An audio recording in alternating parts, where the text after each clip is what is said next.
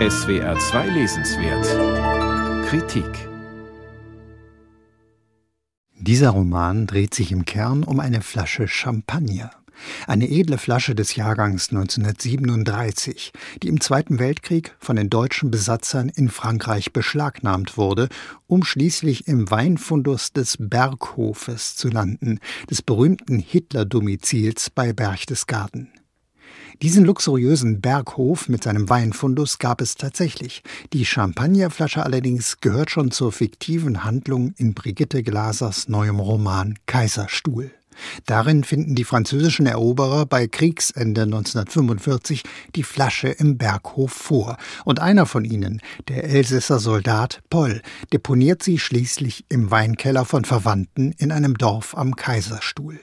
Viele Jahre später, 1962, bekommt Paul einen Anruf von einem alten Kameraden. Diese eine Flasche Champagner wird gebraucht, denn man wolle sie öffnen, um mit Charles de Gaulle auf die deutsch-französische Aussöhnung anzustoßen.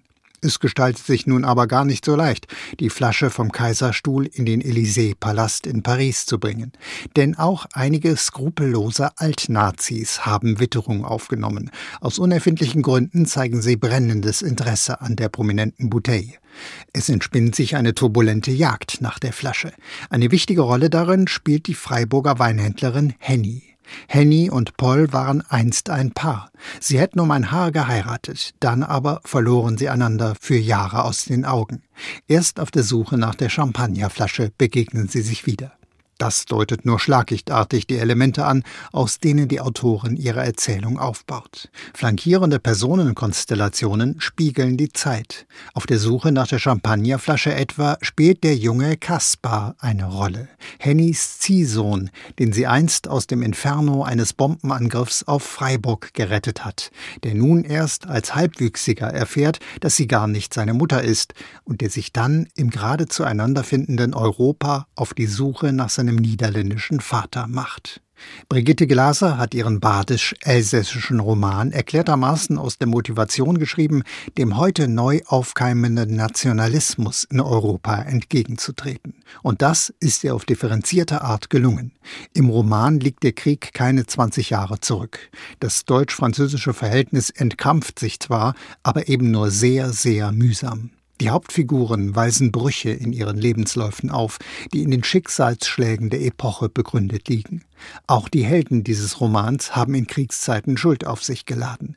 Damit passen sie ebenso wenig in ein Schwarz-Weiß-Raster wie Millionen realer Deutscher und Franzosen damals. Zwischen den Romanfiguren entspinnt sich eine verwickelte Geschichte voller überraschender Wendungen, die aber zu keinem Zeitpunkt konstruiert wirkt. Stetig wechseln die Schauplätze und die Perspektiven. Wohl dosiert hält die Autorin ihre Leser im Unklaren. Sie setzt gekonnt den einen oder anderen Cliffhanger und legt auch mal falsche Spuren. Kurzweilig und ungekünstelt geraten sind auch die Dialoge. Alles ist angereichert mit realistischer Szenerie der Nachkriegszeit und der frühen Bundesrepublik. Den terminologischen Schnitzer, dass in einer Schlüsselszene des Buches ein fertiges Fotonegativ nicht mehr entwickelt, sondern nur noch vergrößert werden muss, sieht man der Autorin gerne nach. Atmosphärisch profitiert der Roman von tiefem badischen und elsässischen Lokalkolorit und auch Details beschreibt Brigitte Glaser mit Sorgfalt. Ob man gerade in Freiburg ist oder in den Dörfern der Champagne oder in einem imaginären Weinort bei Bötzingen am Kaiserstuhl.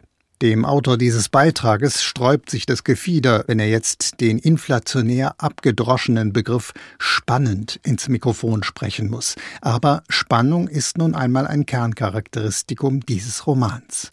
Und so muss man bis zum letzten Teil der Erzählung warten, um endlich zu erfahren, warum denn diese Champagnerflasche überhaupt so interessant ist und auch, was letztlich aus ihr wird. Brigitte Glaser, Kaiserstuhl. Der Roman ist erschienen im List Verlag. 460 Seiten kosten 23 Euro.